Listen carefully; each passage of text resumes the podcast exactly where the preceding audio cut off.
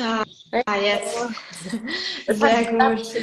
Ja, fein. Ich dachte schon, oh Gott, das ist echt immer so ein Ding mit diesem Live. Aber es funktioniert. Hörst du mich auch gut? Ja, ich höre dich gut. Ich habe auch schon seit hm. Ewigkeiten kein Live mehr gemacht. Das heißt, ich hatte auch gar keinen Plan, was jetzt irgendwie gerade nicht funktioniert. Ja, alles gut. Es ist auch immer, ich weiß auch nicht immer, jedes Mal, wenn ich ein Live starte, dann dauert es immer, bis es irgendwie klappt mit der mhm. Einladung annehmen. Aber egal, wir haben es hinbekommen und ich hoffe, es klappt jetzt auch über die nächste Zeit. Sehr schön, dass du da bist und alle, die jetzt dazu gejoint haben. Danke. Wir haben jetzt ein bisschen später angefangen, aber ist ja kein Stress, dann kann jeder einfach zuschauen. Klar, ich danke dir für deine Zeit. Ähm, ich würde sagen, ach ja, Anna, bevor wir mich starten, und zwar, ja. es gibt dahinter, wenn wir es live hochladen, äh, gibt es ein Thumbnail, was ich auswählen muss. Mhm. meistens ist immer irgendeiner von den entsprechenden Personen, guckt immer doof, wenn man gerade äh, oh, reden ist. Ja. Deswegen würde ich sagen, wir machen einen kleinen Screenshot. Ich mache ein kurzes Foto von uns beiden okay. und dann lege ich das vorher noch. Ja, das ich fand nicht ganz so. Deshalb muss ich Perfekt. Ich sagen. bin ich auch total wild. Ich war so schon mal drauf. Okay. Aber ich versuche das mal hier mit, äh, mit irgendwie gleichzeitig live und ein Screenshot im Handy zu machen. Das ist auch so eine kleine Herausforderung. Lächle schon mal. Ich hoffe, ich, hoffe, ich bin grundsätzlich weg. Okay, ich zähle bis drei und äh, schön lächeln. Eins, zwei, drei. Okay, es war kein Screenshot. Moment. Ach, das ist tricky hier. Eins, zwei. Nein. Jetzt, okay, sollte uh. passen. Alright, super. Dann würde ich sagen, legen wir direkt los. Ja. Erstmal guten Morgen und herzlich willkommen zum weiteren Talent Talk Berlin mit mir Linda. Die meisten kennen mich ja schon. Äh, für die, die das Format Talent Talk Berlin noch nicht kennen, bei dem Format quatschen wir Personen aus den Medien, Tech- und Kreativbranche und reden über ihren beruflichen als auch ähm, persönlichen Werdegang und quatschen dabei über den Job, die Herausforderungen und wie sie es eigentlich dorthin geschafft haben. Heute zu Gast habe ich eben Journalistin, Podcasterin, Moderatorin und äh, Redaktionsleitung in Elternzeit aktuell zwar, aber wir reden natürlich über alles, was du vorher gemacht hast oder aktuell oder bald noch machen wirst. Äh, Anna Duschime. Hallo Anna, wie geht's dir heute? Hallo Linda. Mir geht's gut. Danke für die Einladung. Also ich bin eigentlich ein bisschen krank, aber ich habe das Gefühl, jeder ist jetzt gerade krank. Deshalb gerade irgendwie alle haben auch Covid gefühlt. Ja, ich hoffe, dass so die Zeit. Hoffentlich nicht, Leute, toll. Aber das ist schön, dass du dir Zeit genommen hast. Und ich hoffe, dass es nicht allzu anstrengend wird für dich. Ansonsten sag einfach Bescheid und äh, mach eine Pause oder verschiedene. So aus dem ja, genau. Mal kurz Pause. Ja. Ähm, Anna, und an alle, die auch dazu joinen, wenn ihr auch Fragen habt an Anna oder irgendwie was auch immer, Feedback, dann könnt ihr jederzeit das in, alles in diesen Chat stellen. Wir versuchen alles so gut wie es geht aufzunehmen. Ähm, und Anna, bevor wir auf deine Arbeit sprechen kommen, erzähl doch erstmal kurz, wer du bist, äh, wo bist du aufgewachsen, wie wurdest du sozialisiert hinsichtlich Familie, Kultur und Umgebung. Mhm. Kurz Einblick in, in dich bekommen. Ähm, genau, also ich bin Anna Dushime, das hast du ja schon gesagt. Ähm, ich bin in Ruanda geboren. Für die, die nicht wissen, wo Ruanda ist, das ist ein kleines Land in Ostafrika. Ähm, und bin mit zehn oder elf Jahren glaube zehn und bin dann elf geworden, ist ja auch egal, äh, nach mhm. Deutschland gekommen. Und zwar zunächst in ein sehr kleines Städtchen. Äh, wir streiten uns aber in der Familie darüber, weil ich total oft Dorf sage und mhm. meine Familie mich immer so flamet. Das ist eine Stadt. Gut, hat 25.000 Einwohner, keine Ahnung, hat sich dörflich angefühlt. Ne? Und mhm. ähm, genau, und da bin ich eben aufgewachsen, bin zur Schule gegangen, ähm, bin, musste, glaube ich, eine Klasse zurück, oder bin eine oder zwei Klassen zurückgestuft worden, um Deutsch zu lernen. Also die waren auch ein bisschen exzessiv drauf. Ähm, genau, kam dann da aufs Gymnasium. Äh, ich sage immer, dass unsere, unser Einstieg in diese sehr deutsche, sehr dörfliche oder kleinstädtische Gemeinschaft ähm, viel leichter, glaube ich, vonstatten gegangen ist, weil mein Stiefvater Pfarrer war in der Gemeinde. Mhm. Und, mhm. äh, und ich glaube, das ist dann nochmal irgendwie was anderes. Er konnte sozusagen so eine Brücke sein für uns, äh, mhm. zu den Leuten und auch für die Leute irgendwie zu uns. Ähm, Shoutout an Helmut. Ich glaube nicht, dass er zuguckt, aber äh, genau, also ja, so bin ich dann sozialisiert worden. Meine Eltern sind auch beide Akademiker und also Akademikerinnen und Akademiker und ähm, wir haben relativ schnell Deutsch lernen müssen. Ich fand es nicht so geil, bin ich ehrlich, Sprache schwierig. Mhm. Und ja. habe damals immer ähm, Fernsehen geguckt und so darüber halt Deutsch gelernt. Also ich habe, glaube ich, Schloss mhm. Einstein mal krass gebinged. Dann Ach, äh, ja. diese synchronisierte Version von ähm, von der Fresh Prince of Bel Air, das habe ich auch mal geguckt. Mhm. Ähm, und ja, klar, so Viva und so. Und ich weiß noch, dass ich mich am Anfang ein bisschen gewundert habe, weil ich Deutschland für ein extrem weißes Land gehalten habe. Und mhm. aber dann so Leute wie Milka im Fernsehen gesehen habe, ähm, die ehemalige Viva-Moderatorin oder Patrice bei MTV, Hardnet und so. Ähm, und ich war positiv überrascht. Und ich habe das Gefühl, dass es jetzt ein bisschen weniger geworden ist. Früher war das mehr, mhm. aber jetzt ist es weniger. Ähm, genau, was noch? Was kann ich noch erzählen? Ähm, ja, und dann bin ich irgendwann, ähm, habe ich dann Marketing studiert, weil ich nicht wusste, was ich sonst machen soll. Und vielleicht können das einige ähm, Migra-Kinder nachvollziehen, aber ich habe mich damals nicht getraut, irgendwie zu sagen, ich studiere jetzt irgendwas, was eher meiner Leidenschaft entspricht. Also ich habe mhm. so sehr auf Vernunft äh, gestaltet und habe dann irgendwie überlegt, ja. äh, was könnte ich machen? Und irgendwie Marketing, keine Ahnung, war halt, weiß ich nicht, nicht ganz so schlimm wie BWL. Sorry an alle BWLer. Äh, und irgendwie klang das so ein bisschen kreativer, I guess. Ähm, genau, und das habe ich dann in Holland studiert, in Venlo. Das ist so, ähm, also der Ort, in dem ich aufgewachsen bin, Neunkirchenflühen, ist so ziemlich an der Grenze zu Holland. Und ähm, genau, und dann äh, von da aus ging es dann relativ schnell nach Berlin, weil ich dann ein Praktikum ähm, in einem Startup gemacht habe, äh, das ResearchGate heißt. Das ist so ein soziales Netzwerk für Forscher und Wissenschaftler. Ähm, mhm. also eine ziemlich, ziemlich coole Idee, finde ich. Und äh, da habe ich aber eben alles möglich gemacht. Marketing, Sales, ähm, ja, Copywriting und so, alles Mögliche. Und irgendwann kam dann BuzzFeed nach Deutschland und dann, äh, würde ich sagen, bin ich dann so wirklich meiner wahren Leidenschaft äh, so im Internet rumhängen und, und dumme Posts schreiben, so richtig nachgegangen. Äh, und bin dann zu BuzzFeed Deutschland gewechselt. Und danach war ich in der Werbung und dann bin ich aber doch wieder zurückgekommen, um redaktionell zu arbeiten. Ähm, und bin dann gelandet, da wo ich jetzt auch immer noch bin, äh, und zwar bei der Produktionsfirma Steinberger Silberstein, die hauptsächlich Inhalte für öffentlich-rechtliche äh, Rundfunkanstalten äh, produziert und äh, das habe ich dann bis zu meiner Elternzeit gemacht. Da habe ich unter anderem Browser Ballett und ähm, mhm. auch Original als äh, Redaktionsleiterin äh, betreut. Und eingestiegen bin ich da irgendwie als Creative Producer oder so. Und dann haben wir aber schnell gemerkt, dass äh, Produzieren, also oder die Zahlenseite des Produzierens absolut nicht meins ist und dann mhm. wurde dann diese Position sozusagen für mich geschaffen. Ja. Okay, da, da werden wir auch gleich mal nachhaken, was du da genau mhm. machst oder was überhaupt Redaktionsleitung bedeutet. Aber ja. jetzt springen wir mal Schritte zurück. Ja, du hast ja gesagt, du hast irgendwann dann äh, was studiert, weil es eben aus Vernunftsgründen ähm, kennen, wie du sagst, die meisten Mikrokids, das ging mir auch sehr ähnlich. Ich bin auch ja. syrische Wurzeln und Eltern waren immer wichtig, Hauptsache sich einen Job, am besten noch per Beamtet sein, dann bist du ja. immer safe. Ähm, aber ähm, hattest, wann war denn so der erste Moment, wo du gemerkt hast, oh, ich möchte was komplett anderes machen? Oder hattest du, oder was war denn dein größter Wunsch? Wunsch als Kind? Gab es da schon irgendwie so einen Traum, den du immer verfolgen möchtest? Also ich habe, glaube ich, schon immer, ich war sehr, ähm, also ich war, war habe eine sehr gute Beziehung zu meiner Mutter und ich wollte immer sehr, also ihr Liebling sein. Also auch meine mhm. Träume damals waren extrem davon getrieben, ähm, von ihr sozusagen, äh, also dass, sie, dass meine Mutter sie gut findet, weil ich habe mit 15 wollte ich unbedingt Anwältin werden also mhm. nichts gegen Anwälte, ist toll, aber dass ich mir so ein Jurastudium in dieser Länge so zugetraut habe, ich glaube, dass es irgendwie intellektuell schon geht, aber einfach in dieser Länge und dieses ständige Auswendiglernen. Aber irgendwie war das, ich habe gedacht, das ist, äh, ich, oder damals war es wirklich mein Traum.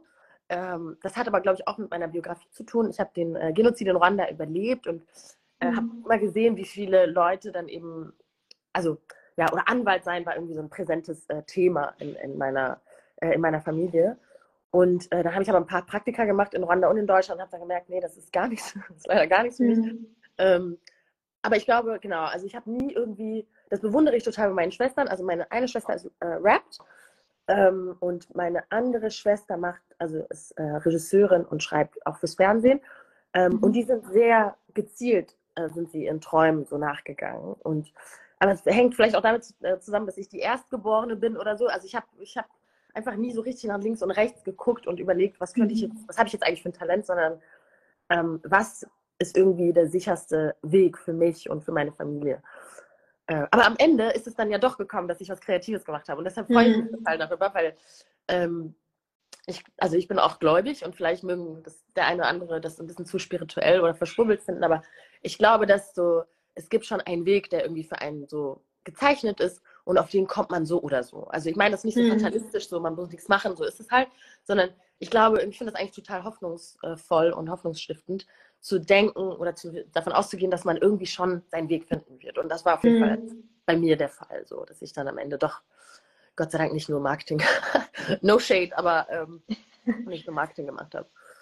Dass du deine, dass du doch noch irgendwas gefunden hast, was so dein Herzensprojekt, sage ich jetzt mal, ist. Ja, ja. Also, ja. Und ähm, aber gab es dann, hast du dann in der Schulzeit oder angefangen, auch schon kreativ zu sein? Oder hast du dann eben auch noch währenddessen irgendwie im journalistischen Bereich, warst du da irgendwie tätig? Oder hat das erst viel später angefangen, dass du wirklich so die Türen gefunden hast, die sich dann irgendwie geöffnet haben für dich? Also ich hatte, ich habe Sachen mal, ich hatte keine Hobbys als äh, Teenager und als Kind, also außer Fernseh gucken und Nutella-Brot mhm. essen. Ist auch bis heute mein Hobby. Mit oder ohne Butter?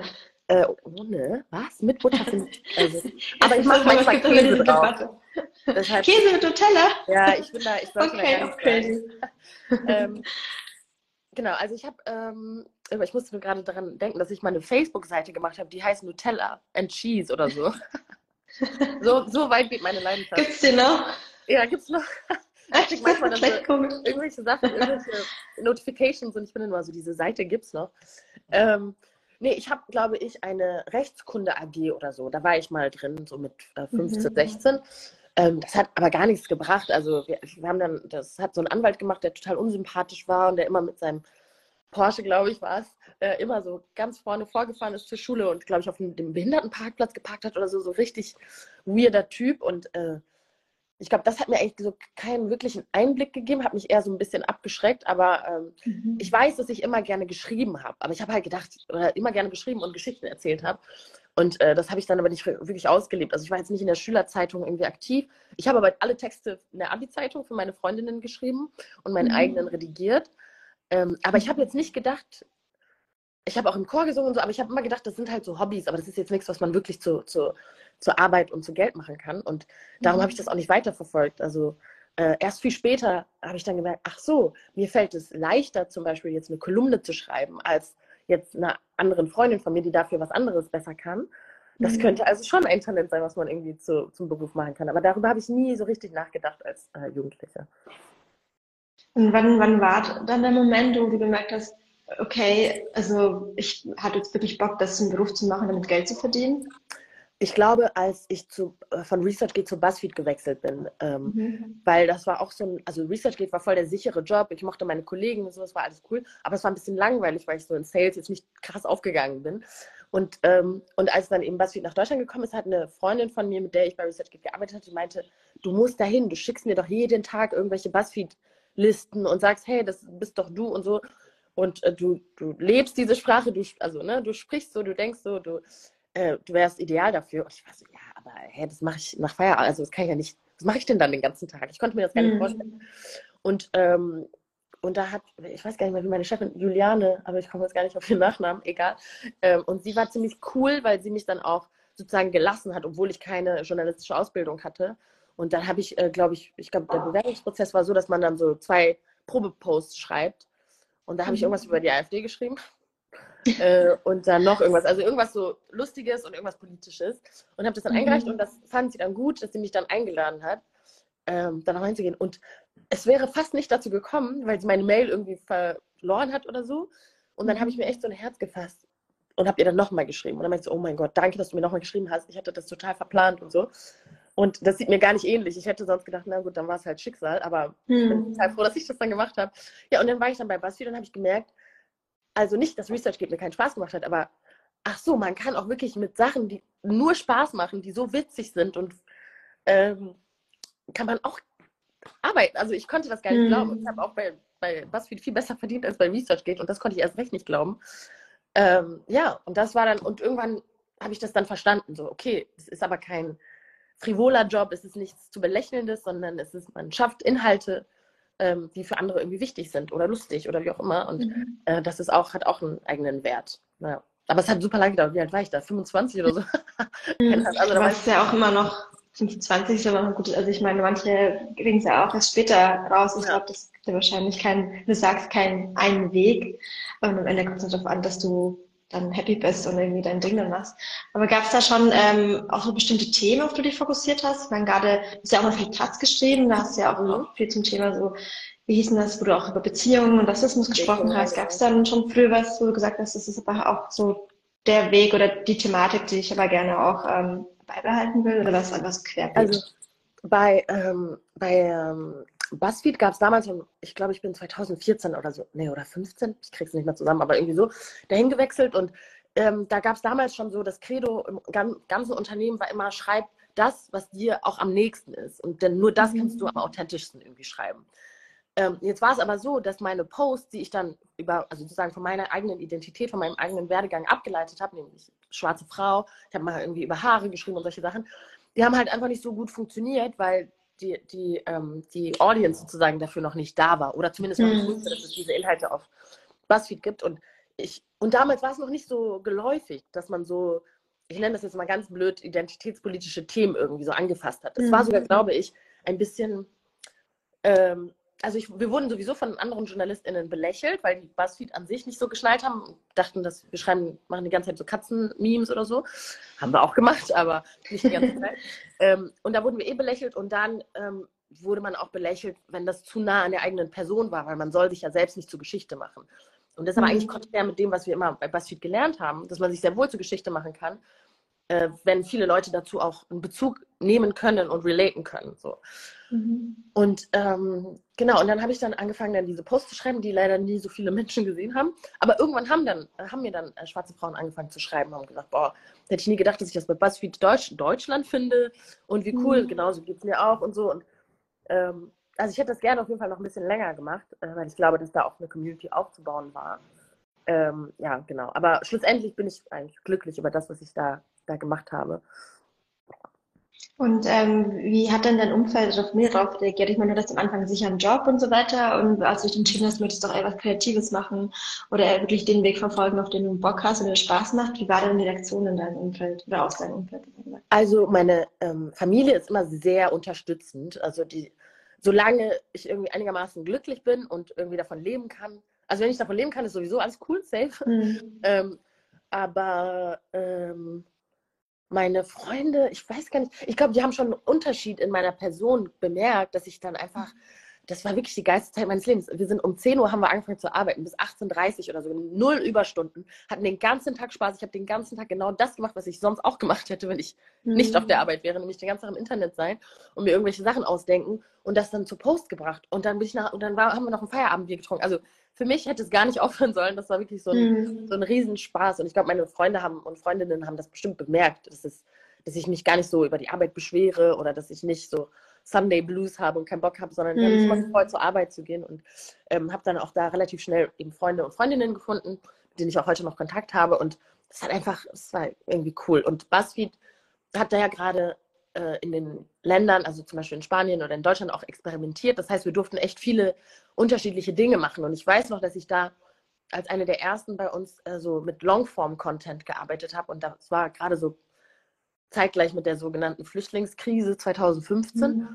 Und äh, da habe ich eben auch viele Geschichten geschrieben, die halt gar nichts mit dem zu tun hatten, was ich vorher geschrieben habe. Und ich glaube, woanders, in anderen traditionellen Zeitungshäusern, hätte ich mir da erstmal jahrelang meine Sporen verdienen müssen, bevor ich das wirklich mhm. machen kann. Und da konnte ich einfach ganz easy von 23 Gründe, warum Afros cool sind oder was weiß ich, zu mhm. so habe ich Mohammed und seine Familie aus Syrien kennengelernt und dann wirklich so ein mhm. riesen Longform-Ding machen. Also ähm, ich habe deine Frage vergessen. Ich habe mich so in Rage geredet, aber ich weiß gar nicht, was ich. Ah ja, wie meine Freunde. Ja, genau, genau. Also eigentlich also genau, positiv. Mhm. Äh, positiv. Ich glaube aber auch, weil es eben, ich glaube, meiner Mutter und oder meiner Familie ist das vor allem wichtig, dass man davon leben kann und dass man nicht irgendwie ähm, von jemandem abhängig ist. Das verstehe ich auch. Und in dem Rahmen geht alles eigentlich. Also außer ganz bestimmte Sachen, aber genau. Und hattest du auch irgendwie bestimmte Vorbilder? Also oder gab es da irgendwelche anderen, ja, gab es Vor hinaufgeschaut? Hinaufgeschaut, genau. Ja. Oder hat dich jemand motiviert, sage ich jetzt mal? Du das auch wirklich machst? Nicht so in dem Sinne, vor allem in Deutschland nicht, weil, ähm, wie gesagt, ich hatte da das Gefühl, also außer die Menschen bei, in dem Unternehmen selbst, aber die haben ja auch andere ähm, Beats, haben wir das damals genannt, bedient. Das heißt, konnte jetzt mhm. nicht, ähm, da war jetzt nicht so viel, was ich jetzt hätte mitnehmen können. Aber dadurch, dass BuzzFeed eben so sehr connected war, also ich war sehr mit den BuzzFeed UK ähm, Menschen connected, aber auch mit dem BuzzFeed US und alle Schwarzen bei BuzzFeed wir hatten auch so einen geilen Slack-Chat, wo wir immer geschrieben haben. Und dadurch war ich, also habe ich mich auch nicht als einzige Schwarze in dem Büro gefühlt, obwohl ich es war, mhm. weil ich äh, irgendwie das Gefühl hatte, in der großen BuzzFeed-Familie mäßig sind wir viel mehr. Und äh, da habe ich mir auch extrem viel abgeguckt, weil UK und US sind ja auch immer sehr äh, viel weiter als Deutschland, was so äh, bestimmte Gedanken zu, zu, vor allem zum Thema Race angeht. Und mhm. da habe ich mir immer echt viel abgeguckt. So, kann man das hier auch schon übernehmen? Und dann haben wir manchmal so erstmal einen Text adaptiert, also einen englischen Text auf Deutschland, so, aber nicht, also nicht umgeschrieben, sondern so übersetzt im Grunde, aber ähm, genau, und dann geschaut, funktioniert das? und so. Und das konnte ich mir dann immer von denen, also BIM zum Beispiel, BIM Adeomi war äh, eine, die mich sehr inspiriert hat. Ähm, Tolani, die macht jetzt auch so einen geilen Podcast. Und das Coole ist, alle, die da waren, machen jetzt richtig coole Sachen. Also ich glaube, macht, mhm. äh, produziert irgendwie richtig coole Radiosachen bei NPR. Äh, Tolani ist so eine krasse Podcasterin. Also mhm. ja, total, also die waren sehr, sehr inspirierend für mich. Und gab es ähm Hast du, also du hast auch parallel, also auch zu deinem Job damals im Marketingbereich auch gar nicht irgendwie vorher was geschrieben für eine andere Zeitung oder irgendwie vielleicht auch ein Praktikum ja. mal gemacht. Also bist dann komplett wirklich so, hast ja. von heute auf morgen in dem Bereich angefangen. Ja. Genau, also ich habe nie, das war es eben, weil ich das nie so richtig als was gesehen habe, was man als Job machen kann, habe mhm. ich auch nie mhm. darüber nachgedacht, vielleicht mal irgendwie, äh, da wo ich herkam, gab es die äh, NRZ oder so hieß die Zeitung. Hm keine Ahnung, ist auch egal. Oder WAZ, ja. äh, Westdeutsche mhm. Allgemeine Zeitung ist eine große Zeitung mhm. bei uns. Oder Rheinische Post. Oder wie manche gesagt haben, Rheinische Pest bei uns. Weil es so eine konservative Zeitung ist, ist auch egal. Auf jeden Fall, äh, da habe ich nie drüber nachgedacht, ein Praktikum zu machen, weil ich irgendwie immer dachte, das ist, das ist gar nicht mein Talent. So irgendwie. Mhm. Ähm, und ja, umso glücklicher bin ich echt, dass dieses Buzzfeed-Ding geglückt ist, weil sonst ähm, würde ich immer noch Sales machen, vielleicht. Vielleicht auch nicht, wer weiß. Ja. Ja, weiß ja, vielleicht hättest du deine eigene Comedy-Show oder so, oder was? Ja. und, und ähm, wie bist du dann letztendlich dann heutigen, also du bist jetzt zwar in Elternzeit, aber zuletzt warst du ja in der Redaktionsleitung auch tätig, bist du dann dorthin gekommen? Oder wie kann man, wie, oder vielleicht Menschen, die sich da zuschauen, die jetzt Bock haben, vielleicht selber in dem Bereich tätig zu sein, aber nicht wissen, wie sie anfangen sollen, ähm, wie können, oder was würdest du denn empfehlen, wie man am besten da eigentlich hinkommt? Also ich weiß, das hört sich so bescheuert an, aber vernetzen ist so das Große, gerade für Frauen, mhm. gerade für äh, Menschen mit, Entschuldigung, migrantischer Biografie, ist es auf je, das Allerwichtigste, weil ähm, diesen Job in der Produktionsfirma habe ich auch nur bekommen, weil meine Freundin Yelda Türkmen, die hatte irgendwie mit ich weiß, ich krieg's nicht mehr zusammen, aber mit, glaube ich, mit Aurel oder so zusammengearbeitet und dann hatten sie ihr den Job angeboten, hatten gesagt, hättest du, hättest du nicht Bock irgendwie dabei. Und sie hat aber andere Sachen, andere Projekte und meinte aber meine Freundin Anna, die kann das bestimmt und die hat gerade ihren alten Job gekündigt. Also ich hatte, mhm. ich habe, wie gesagt, danach BuzzFeed in der Werbung gearbeitet und habe da äh, so die Kreativleitung übernommen und äh, mich auch ziemlich schnell übernommen und dann eben Burnout gehabt und musste dann eh irgendwie aussetzen ein paar Wochen. Mhm. Und dann habe ich dann gedacht, irgendwann am Ende so, ich pack's einfach nicht, das ist zu viel Arbeit äh, und ich kriege das irgendwie nicht so gut geregelt für mich und habe dann äh, gekündigt, was für mich und für die Leute, die mich kennen, zu kündigen, ohne einen neuen Job zu haben, das ist wie Bungee-Springen. So. Mhm. Also das würde ich gar nicht, hätte ich, also hätte ich mir niemals zugetraut, dass ich das mache. Und dann, ähm, aber da habe ich wirklich gemerkt, es geht einfach gesundheit, gesundheitlich nicht weiter und ich muss irgendwie eine, eine, eine krasse Veränderung vornehmen. Und ähm, genau, und da war ich dann halt so diese drei Monate, wo ich nicht gearbeitet habe, waren auch die schlimmsten Monate meines Lebens, weil äh, die Arbeitsagentur einfach nicht gönnt und man ständig da vor, vorstellig werden muss. Mhm. Aber irgendwann hat dann Yelda eben, und wenn ich Yelda nicht gekannt hätte, wäre ich da nicht hingekommen, weil die hätten nicht hm. gewusst, mhm. dass es mich gibt sozusagen. Und sie hat mich, sie hat uns dann connected und ich bin dann vorbeigegangen für ein Gespräch. Es hat sofort so funktioniert, professionell gefunkt sozusagen. Und dann äh, habe ich da, glaube ich, im September dann angefangen oder so. Und wir haben mhm. im August gesprochen. Also Zufall, aber ich glaube eher vernetzt sein ist halt das, mhm. das finde ich, was einen so in Räume bringt, in dem man, von dem man ja manchmal gar nicht weiß, dass sie existieren. Also ja. wenn, wenn man das nicht weiß, dann wie soll man, oder wenn man sich selbst da gar nicht sieht. Äh, und ich glaube, das fehlt, also das, du hast ja vorhin das äh, Stichwort Vorbilder angesprochen. Ich glaube, wenn man sich selbst gar nicht da sehen kann, äh, sieht, mhm. dann kann man es auch gar nicht werden. Also ich ich wusste nicht, dass es möglich ist, davon zu leben. Und wenn ich dann irgendwie meine ähm, UK- und US-Kolleginnen sehe, viele von denen haben sich auch selbstständig gemacht und haben dann einfach angefangen, das hört sich so bescheuert an, aber sich selbst so als Brand aufzubauen. Und ich weiß, mhm. was ich angeguckt habe, dachte so krass, dass die den gut bezahlten Buzzfeed-Job verlassen, um das äh, Vollzeit zu machen. Und jetzt macht es ja, also jetzt machen das sehr viel mehr Menschen, aber damals waren sie für mich auch so, bahnbrechend äh, in, dem, in dem Gefühl zu haben, dass man äh, auch ohne diese Buzzfeed-Stütze sozusagen äh, auch trotzdem eine Karriere machen kann. Und mhm. das habe ich mir dann sozusagen dann später zu eigen gemacht, indem ich dann auch viele Projekte außerhalb meiner Arbeit angenommen habe, um irgendwo zu sprechen oder zu moderieren. Also ich glaube, genau, der Ratschlag, den ich geben würde, ist auf jeden Fall vernetzen und, mhm. ähm, und alles ausprobieren. Einfach immer ja erstmal sagen zu allem. Das einmal mhm. ausprobieren, was ich kann, ist auch kein Ding, dann kann man es halt nicht. Dann macht man was anderes. Mm, aber nur so kann man halt diese, diese Räume und diese ähm, Tätigkeitsfelder entdecken, sonst geht das nicht. Das ist auch interessant. Ich habe jetzt, ich bin jetzt, habe jetzt schon einige Talent-Talk Berlins hinter mir und es ist ja. fast bei jedem Talk sagen alle Stichwort Netzwerken, Netzwerken, ja. Netzwerken. Echt, egal in welchem Bereich, aber hauptsächlich ähm, in vielen Bereichen, wo es im kreativ hergeht, also wenn Journalismus, Produktion, mhm. Musik, Film, alle sagen, Netzwerken ist das A und O.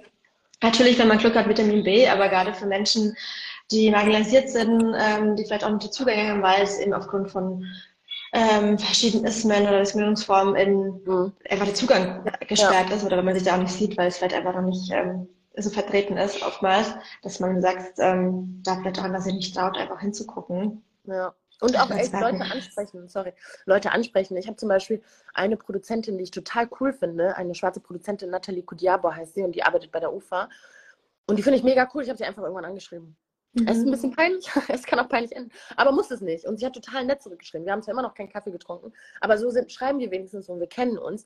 Und ich glaube schon, dass ich sie auch um Rat äh, bitten könnte. Also mhm. ich glaube, dass man selber auch ein bisschen was anbieten muss, also dass man bereit sein muss, irgendwie gefallen klingt so komisch oder anrüchig, aber weißt du, also ich glaube, wenn man viel gibt, dann kriegt man auch viel und dann bleibt man irgendwie so in diesem Fluss, so ohne jetzt mhm. ja. Aber ich finde es auch witzig, wenn du sagst, äh, peinlich. Ich glaube, letztendlich ist es auch nicht. Also ich weiß, was du meinst, vor allem wenn man mhm. irgendwie vielleicht auch irgendwie Fan von ja, jemandem ja, genau. vielleicht ist, denkt sich, okay, wer weiß, ob die Person ob meine E-Mail liest, sondern ähm, schreibt man dann eine E-Mail und dann antworten total nett zurück und denkst du so, wow, okay, ja. die sind ja doch, die sind ja gar nicht so abgehoben, ja. wie man dachte vielleicht. Ähm, das glaube ich wahrscheinlich gibt es einfach kein peinlich. Ähm, es ist auch eigentlich überhaupt nicht peinlich, aber so im Kopf denkt man das ja manchmal. Genau. Das, ja das, was einen immer zurückhält, ist immer so die, die Angst, davor, sich irgendwie zu blamieren oder so. Und das würde ich auch, also man blamiert sich relativ selten eigentlich, weil, also, mhm. und selbst wenn, dann ist es halt auch irgendwie so eine gut, so ein Learning. so ein ja, Learning. Aber äh, in der Regel, das ist, also ja, ich, ich glaube aber Scham, also ich ist jetzt so ein bisschen unrelated, aber ich weiß noch, früher habe ich mich immer geschämt. Also viele Teenager schämen sich ja für ihre Eltern, egal was die Eltern machen, finden die immer mhm. uncool. Und meine Eltern waren wirklich nicht uncool, aber ich fand alles, was sie gemacht haben, uncool. Und ich weiß noch, ich habe einmal zu meiner Mutter gesagt, weil sie im Bus so laut genießt hat. Das muss man sich mal vorstellen. Dann habe ich gesagt, Mama, warum niest du immer so laut? Ich, ich fand das wirklich schlimm und peinlich. Und heute denke ich, sag mal, also, dass mir nicht eine, mhm. weil was, also wie kann man sich so reinsteigern? Und ich glaube, das hemmt einen ja total. Ich, ich kann mich noch mhm. total an das Gefühl erinnern, als Teenager, wie ich die ganze Zeit bloß nicht auffallen wollte, bloß nicht irgendwie. Und am Ende hat man so viel mehr davon, wenn man sich traut und dann einfach diese mhm. Dinge so blamabel sind angeblich, aber halt das ja. Und am Ende, ja, du sagst, am Ende merkt man auch, dass die Person, äh, die man anquatscht, meistens auch nur mit Wasser waschen, heißt das so? Ja, genau. Wasser waschen. Wasser kochen. kochen? War das so, ich habe ein Sprichwort, genau, du weißt es nicht mehr. Ja, ich auch genau. nicht. Ah ja, genau. Alle, die auch noch äh, zujoinen oder zuschauen, die können natürlich jederzeit Fragen stellen. Heute sind alle schüchtern, aber vielleicht liegt es auch in der Uhrzeit, sind alle noch im Halbschlaf. ähm, und ähm, Anna, wie, und dann, okay, du bist dann in diesen Job gekommen und wie sieht denn so ein, dein Alltag aus, Redaktionsleitung? Oder ich meine, jetzt bist ja. du ja gerade in Elternzeit, aber wie kann man sich so einen Job vorstellen, als wie ich das? Mm, also ich habe da so den ganzen Tag. Mm, ich habe da ähm, auch weil ich zum Beispiel gerne schauspielere, aber nicht weiß, ob ich das kann und keine Zeit habe, um das jetzt irgendwie jetzt in die Schauspielschule zu gehen. Oh, sorry, ich muss ganz kurz an die Tür. Entschuldigung. Alles gut. Warte. Ja, ich warte. Ich bleib hier. Vielleicht haben wir in der Zeit jemand, der Lust, Fragen zu stellen, Anna. Und die kann ich dann schon mal sammeln. Da seht ihr, dass alles live ist. Es wird nicht gefaked. Anna muss dann raus.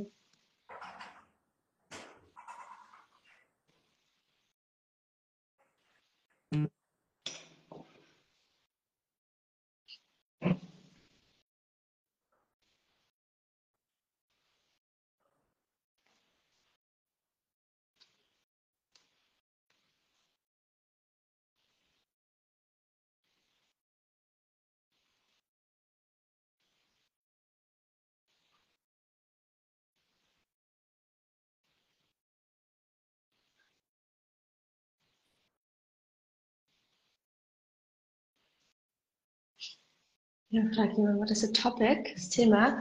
The topic we are talking about Anna's uh, work as a journalist uh, and what she's doing as podcaster and everything else she's doing. So we're talking about her life and job and what kind of tips she can give if someone is interested in the same, the same field. Also haben auf Deutsch jemand gefragt, was äh, das Thema dieses Talent Talks ist. Wir quatschen mit Anna über ihren beruflichen als auch persönlichen Werdegang. Und wer eben Fragen hat bezüglich ihres Jobs als Podcaster, Redaktionsleitung, Mentorin, kann diese gerne stellen. Ja. ja.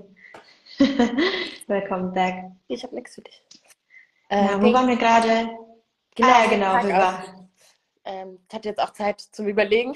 Ja, sehr gut. ähm, also wir haben, ich habe damals in äh, zwei Writers Room sozusagen betreut. Also einmal das Browser Ballett, die Browser Ballett AutorInnen und äh, die Aurel AutorInnen. Und ähm, wir haben am Anfang dann immer so ein, ähm, Mann, mir fehlen diese Arbeitsbegriffe voll. Ich glaube Stand-up hieß es, keine Ahnung, so wo wir dann mhm. irgendwie äh, kurz über den Tag gesprochen haben und dann habe ich dann eben mal vorgestellt, was es für Deadlines an dem Tag gibt. Also Redaktionsleitung ist viel Verwaltungs, ähm, viel koordinieren, viel organisieren. Das ist nicht so kreativ, glaube ich, wie viele denken. Mhm. Ähm, fand ich aber nicht schlimm. Hätte ich jetzt auch gedacht. Also ich habe zwei Anteile auch. so in mir. Ich habe so ein bisschen was Organisatorisches und ein bisschen was Kreatives und da konnte mhm. ich das ganz gut vereinen. Es ist natürlich auch am Ende ähm, so, wie man es dann selber ausüben will. Also man kann es viel kreativer machen oder viel organisatorischer, wie man möchte. Ähm, Genau, also, sorry, ich habe aus Versehen noch die Frage mitgelesen. Ja, ist gut, ich lese sie auch gleich vor. Aber du Stimmt, das ja, genau. ja, genau. Ähm, und genau, wir haben dann den Tag gestartet, in dem wir halt eben darüber gesprochen haben, was äh, habt ihr gestern gemacht, welche Drehbücher sind fertig, äh, die dann sozusagen bei mir landen für die Redigatur oder für weitere Fragen oder wie auch immer. Ähm, und was steht dann heute an? Und dann gehen wir dann tatsächlich dann so durch, bei jedem Einzelnen, was die dann machen äh, oder was die vorhaben und was die Probleme sind. Und dann, weil ich auch das Bindeglied war zwischen der Produktion und eben der, der Kreation, äh, habe ich dann denen dann auch gesagt, also was weiß ich, für den Dreh in zwei Wochen äh, steht jetzt alles Location, bla bla bla, aber wir suchen jetzt noch zwei Darsteller oder so. Ne? Einfach so ein Update gegeben, dass die auch wissen, was die Produktion macht und wo, äh, wo die Kollegen halt gerade dran sind.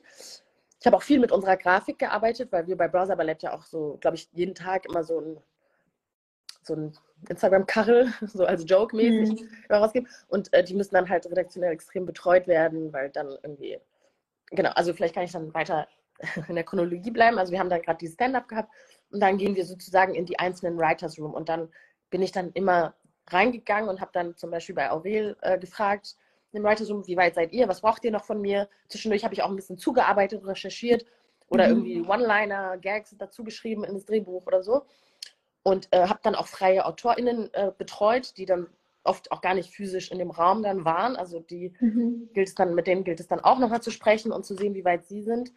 Und dann bin ich dann zu Browser Ballett in den Writers Room gegangen. Also jetzt, das war alles dann per Zoom, ne? weil wir eh alle irgendwie remote gearbeitet haben oder im Homeoffice waren. Aber früher mhm. war das in den, äh, in den Räumen dann bei uns im Büro. Und da habe ich dann halt auch im, ja, dann haben die Leute dann sozusagen gebrainstormt, was ein Witz sein könnte. Das ist auch extrem lustig, finde ich. Also, aber ich lache auch, also mein, ich weiß nicht, wie ich das sagen soll, ich lache immer sehr viel. Ich bin, hm. ich habe jetzt nicht so ein, äh, ja, also so ein Humortürsteher oder so. Ich lache über alles, finde alles witzig. Humortürsteher. Und deshalb äh, musste ich auch, musste ich mich selbst dann immer auch so bremsen, weil am liebsten hätte ich alle Ideen der Redaktion vorgestellt, weil ich die alle geil fand. Aber das mhm. musste ich dann da lernen, äh, eben zu verstehen, was ist für unsere Community gut, was ist wirklich witzig, was ist so ein bisschen mhm. haha und so. Und dann das so ein bisschen auch den Leuten rüberzubringen, weil ich finde, ich möchte niemanden verletzen. Ich schätze diesen Raum, dass wir alle so ein bisschen so in die Tüte sprechen können und jeder irgendwie seine Gags machen kann. Ähm, und ich möchte niemanden verletzen im Sinne von, dass man, dass er oder sie sich beim nächsten Mal nicht traut. Weil er denkt so, mhm. nee, meine Ideen werden eh immer so abgeschlagen. Und mhm. das persönlich schätze ich nicht so an, an, also, an äh, andere Redaktionsräume, weil ich das Gefühl habe, dass da so ein rauer Ton herrscht und man mhm. sich da irgendwie so beweisen muss. Das finde ich Quatsch. So. Ich, man kann sich beweisen und trotzdem nett zueinander sein. Das finde ich irgendwie sehr wichtig. Also nett und klar. So. Das ist nicht nur so wischiwaschi. Eingesammelt. Äh, ich muss das kurz mhm. ähm, Genau, und habe dann die Jokes sozusagen eingesammelt und bin dann damit zur Redaktion gegangen und habe denen das vorgestellt und dann ähm, mit denen dann auch so diskutiert und, äh, und auch manchmal für unsere Ideen gekämpft, wenn das nicht sofort Anklang mhm. gefunden hat. Genau. Und dann haben wir das dann erstellt, dann bin ich, dann haben die Autoren sozusagen weitergemacht und wenn dann ein Joke angenommen war, dann bin ich dann damit zur Grafik und dann hat die Grafik das gemacht, gebaut und dann habe ich das abgenommen. Okay, gut, keine Rechtschreibfehler, sieht gut aus. Ist es leserlich auf Handy, ist es leserlich auf dem iPad, bla bla. Und dann mhm. äh, habe ich das dann den Autoren ein letztes Mal gezeigt und wenn da jetzt keiner so ein großes Veto eingelegt hat, haben wir es dann gepostet. Mhm. Dann hat die Social Media Abteilung das gepostet. Also das ist so eine, ich glaube bei Parks and Recreation gibt es eine Folge, wo einer von denen so eine so einen, ähm, einen Schreibtisch hat, der sich immer dreht. Und ich hatte das Gefühl, das ist mhm. auch meine Aufgabe, so an jeder Abteilung immer so einmal anzudocken und mich eigentlich so die ganze Zeit zu drehen. Ähm, ja, genau. Und dann äh, werde ich dann wahrscheinlich im Laufe des Tages ein paar Drehbücher lesen und ähm, feedbacken und entweder zurück an die AutorInnen geben oder dann an die Redaktion. Ähm, genau das war es dann immer. Und dann am Ende habe ich mir dann immer so eine To-Do-Liste gemacht für den nächsten Tag, weil ich kein Frühaufsteher bin und immer eher so drei Minuten vor, Meeting, vor, äh, vor dem Meeting dann so reingestolpert bin. Und da hatte ich dann schon immer meine Sachen fertig. Mhm. Musste dann nicht noch lange nachdenken. Genau. Ich glaube, so, das war dann mein Tag. So, hört sich auf jeden Fall, wie gesagt, schon sehr viel organisatorisch an, ja. koordinatorisch. Ähm, bevor wir weiter quatschen, kurz, äh, genau, will kurz die Frage aufnehmen von Vanessa. Mhm. Genau, hey ihr beiden, danke für eure Offenheit. Ich finde es total schwierig zu starten. Hättet ihr, beziehungsweise du, Tipps für mich, um einzusteigen in die Redaktionsarbeit? Hm, ja, also ich glaube, es kommt auch ein bisschen darauf an, welche Redaktion, aber äh, und das Thema Praktikum ist ja auch immer so ein schwieriges Thema, ne? also vor allem, mhm. wenn es um unbezahlte oder schlecht bezahlte Praktika geht. Die können sich nur ganz bestimmte Leute leisten und das finde ich ist auch ein Unding, weil wir damit auch nicht dafür sorgen, dass, äh, dass äh, die äh, Journalistinnen, die ähm, da arbeiten, möglichst divers sind. Also alle mögliche Diversität meine ich damit.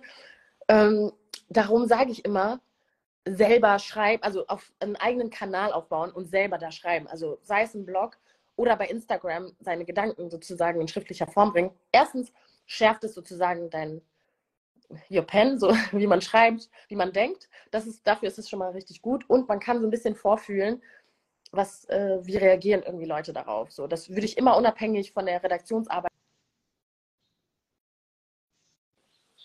Ja. Hallo. Du warst wieder weg. Ja, irgendwie weiß ich gar nicht mehr, wo ich, äh, irgendwie was bei mir eingefroren. Ich weiß nicht, ob du mich noch gehört hast oder gesehen hast. Oder nee, ich habe dich da nicht mehr gesehen.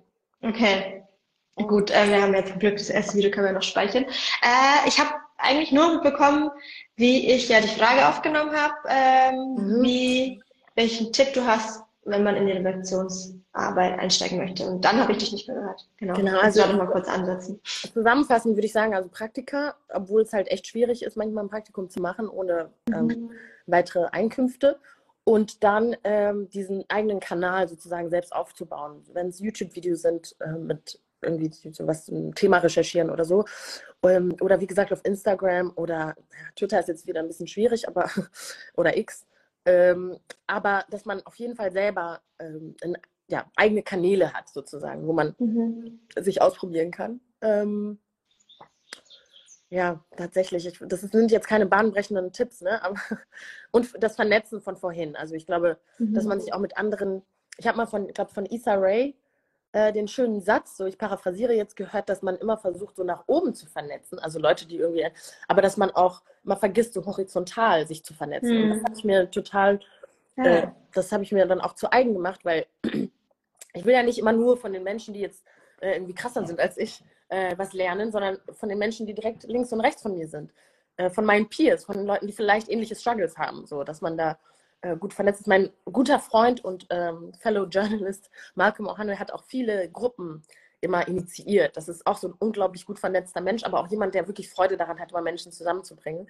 Mhm. Und ähm, der hat einfach eine WhatsApp-Gruppe gemacht, in der dann viele von uns schwarzen JournalistInnen dann äh, da zusammenkommen und da können wir uns gegenseitig. Und das, sowas ist essentiell. Also ähm, wenn man irgendwie davon mitbekommt, dass es so eine Gruppe gibt, fragen, ob man dazukommen kann oder irgendwas machen, damit man da äh, dazukommt. Also diese es hilft einem auch so sehr. Ne? Also in einer Gesellschaft, in der die meisten Menschen nicht so aussehen wie wir, muss, müssen sie ja auch nicht, aber wo man oft im, in der Arbeit so zweifelt. Also manchmal äh, denke ich immer so, es wäre viel einfacher, wenn ich in Rwanda wäre, weil dann könnte ich immer Rassismus ausschließen als äh, mhm. Grund für irgendwas. Und das würde mich, das würde mir so vieles erleichtern, dann nicht immer darüber nachdenken zu müssen, weil es ist ja keine Einbildung. Wir kriegen sehr oft bestätigt, dass das eben halt auch ein Problem ist, auch innerhalb des Arbeitens. Und wenn man das komplett ausblenden kann, und das kann man nämlich manchmal in so einem Netzwerk mit, ähm, mit Menschen, die eine ähnliche Biografie haben, äh, das hilft so krass. Also das ist so eine mhm. unheimliche Erleichterung